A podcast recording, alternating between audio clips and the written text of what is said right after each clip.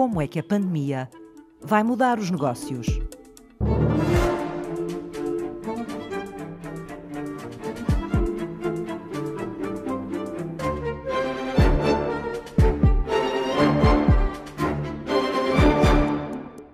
Eu acho que uma das coisas interessantes nisto é que há aqui uma miopia em favor do interior que é exagerada e que é desequilibrada e o interior não se resolve se não resolvêssemos o resto das regiões. Isto só para posicionarmos a, a questão à partida. Paulo Madruga é professor da Lisbon School of Economics and Management e é economista da Ernst Young, empresa de serviços profissionais de apoio aos negócios. E até estamos agora a produzir uns cadernos de notas sobre o Covid e acho que alguns dos temas têm a ver com um bocadinho com estas temáticas, não é? Está no site da Ernst Young, é uma coisa muito para um público muito geral em que vamos abordando vários temas. Normalmente eu ando sempre muito pelas temáticas da coesão territorial e destas temáticas. O que é que os dados nos permitem ver nesta crise? É que isto é fundamentalmente agora um fenómeno que está muito localizado no litoral. Ou seja, são as regiões do litoral que estão muito mais expostas à crise e a sofrer muito mais com a crise do que as regiões do interior. As regiões em torno da área metropolitana do Porto, Leiria, Aveiro, o Algarve, Lisboa, são regiões que estão muito mais expostas pelo perfil das atividades que têm, é? estão muito mais expostas a este tipo de, de, fenómenos do que as regiões do interior, que desse ponto de vista não só ficaram mais protegidas, porque estão menos expostas aos, aos movimentos na crise sanitária, e também estão nesta fase ainda relativamente protegidas na, no, no lado da crise económica. Muito do emprego do, do interior está muito associado a, a setores, nomeadamente é, ou é emprego público, em alguns casos, ou é emprego ligado a entidades privadas sem fins lucrativos, ou, portanto, no fundo, as, as IPSS, entidades da Segurança Social, não é? Os próprios municípios, não é? E isso faz com que, de alguma maneira, esses setores, neste momento, são os setores muito menos eh, expostos à, à, crise do que os setores que se relacionam muito com o exterior, que estão, estão ligados a cadeias de abastecimento relativamente globais. Nós estamos aqui numa fase muito inicial e, e a informação ainda não é muita, mas os, os elementos que há, o que é que a gente percebe? Primeiro, os setores que estão a sofrer mais em termos da, da crise económica são setores onde as regiões do litoral têm um perfil de especialização muito mais acentuado nesse tipo de setores e, portanto, desse ponto de vista, ficam a ser territórios bastante mais vulneráveis do que os territórios e as regiões do interior. Quando nós procuramos cruzar os setores com, as regiões, isso fica, fica muito claro, não é? Desde logo, porque um dos setores que mais sofre é, tem a ver com, com, o turismo, com o alojamento e a restauração, portanto, uma das regiões mais expostas é o Algarve, é?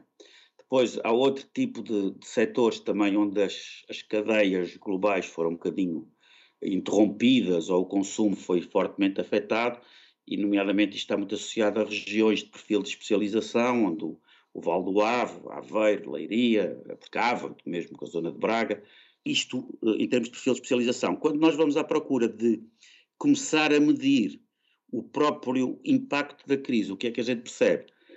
É aqui neste, nestas regiões que há maiores percentagens do seu universo empresarial que pediram apoio e estão em layoff total ou parcial, e é também nestes, nestas regiões que se verifica uma maior subida do desemprego durante o mês de março e agora durante o mês de abril. Há aqui uma, uma exposição das regiões que nós teríamos a dizer que eram mais desenvolvidas uh, e que vêm de alguma maneira interrogar-nos sobre a necessidade de repensarmos o próprio modelo que estávamos a ter para equilibrar o território. Não é? Nós vamos ter que repensar, por exemplo, muito aquilo que, que, são normalmente as cadeias de abastecimento e as cadeias de distribuição dos setores, ou seja, sei lá, como é que eu posso dar um exemplo engraçado? Pode ser a partir, por exemplo, dos, dos hipermercados, ou seja, os hipermercados e os supermercados fizeram dos consumidores um pouco colaboradores da sua cadeia de distribuição, ou seja, o consumidor vai à loja, retira os produtos da, da, da, da, prateleira, mete no carrinho, traz até ao caixa, não é? E o que é que parece-me que a crise vai de alguma forma questionar? Vai eventualmente questionar este tipo de modelo, eventualmente vai, vai, vai talvez nos obrigar-nos a, a, pensar se, bem, e esse tipo de, de unidades, de unidades de distribuição, se provavelmente neste momento não têm que ir para outro tipo de soluções, onde um cabaz mais pré-definido dos produtos, onde as pessoas já não fazem parte da, da, da, cadeia de distribuição, mas estão mais para jusante, não é?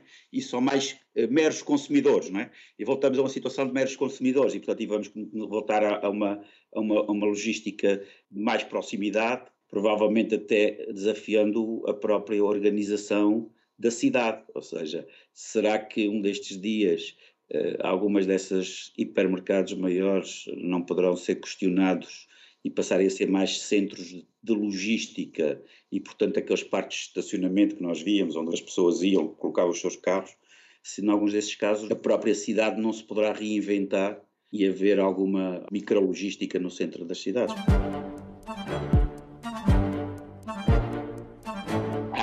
Pelo menos durante muito tempo, determinado tipo de consumos que vão ter tendência a diminuir de forma considerável, ou seja, sei lá, os consumos mais que as pessoas fazem mais em grupo, não é?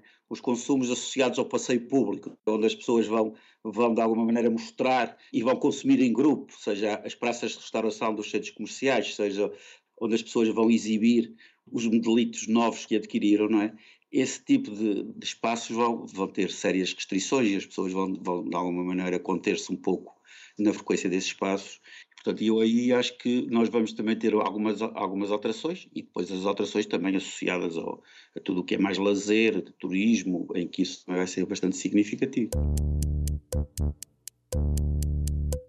Mesmo que não tenhamos qualquer tipo de recaída do lado da crise sanitária, este processo vai ser relativamente longo, sei lá, se em 2022, 2023 pudermos estar a, a voltar aos níveis do PIB de 2019, será bom. Será bom.